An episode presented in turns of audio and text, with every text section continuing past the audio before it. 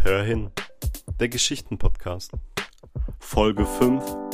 Unschuldig gefangen. Lebenslang.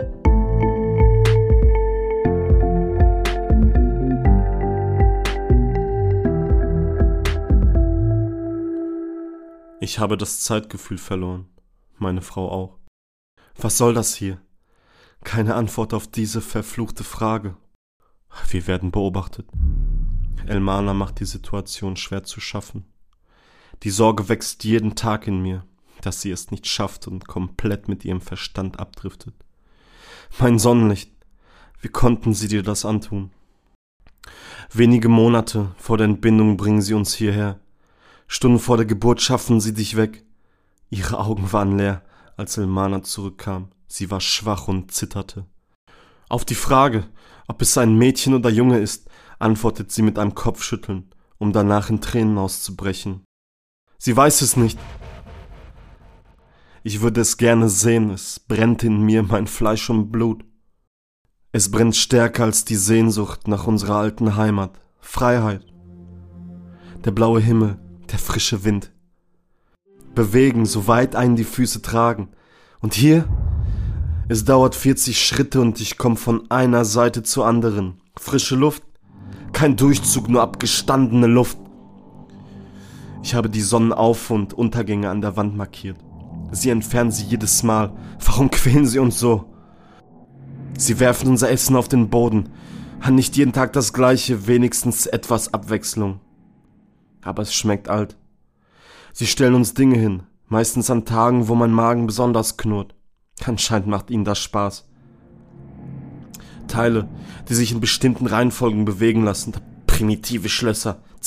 Sie zu knacken ist eine Leichtigkeit. Besonders nervös macht Elmana dabei, dass sie uns währenddessen auch beobachten. Selbst wenn die Sonne ruht, schaut jedes Mal jemand nach uns. Ach, ich kann nicht einmal planen, einen Weg hier rauszusuchen. Was haben wir ihnen getan? Ich half gerade mit einem alten Freund und seiner Frau die Unterkunft zu bauen.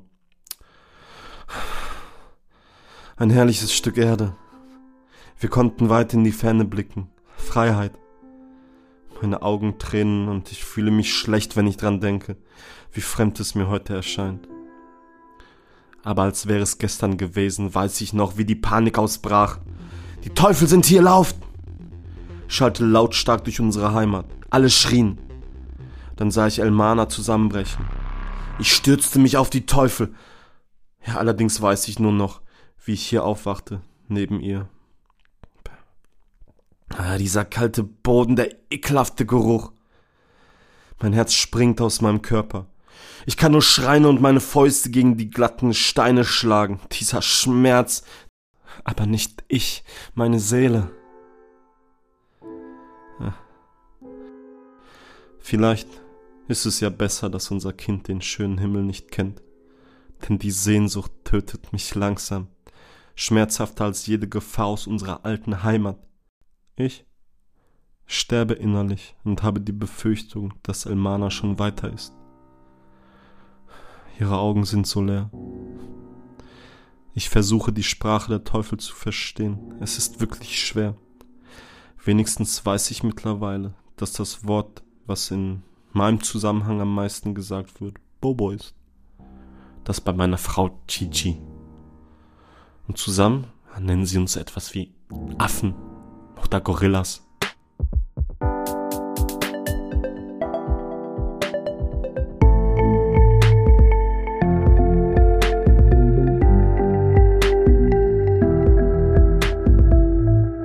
Lasst doch gerne ein Abo da. Bis zur nächsten Folge. Ciao.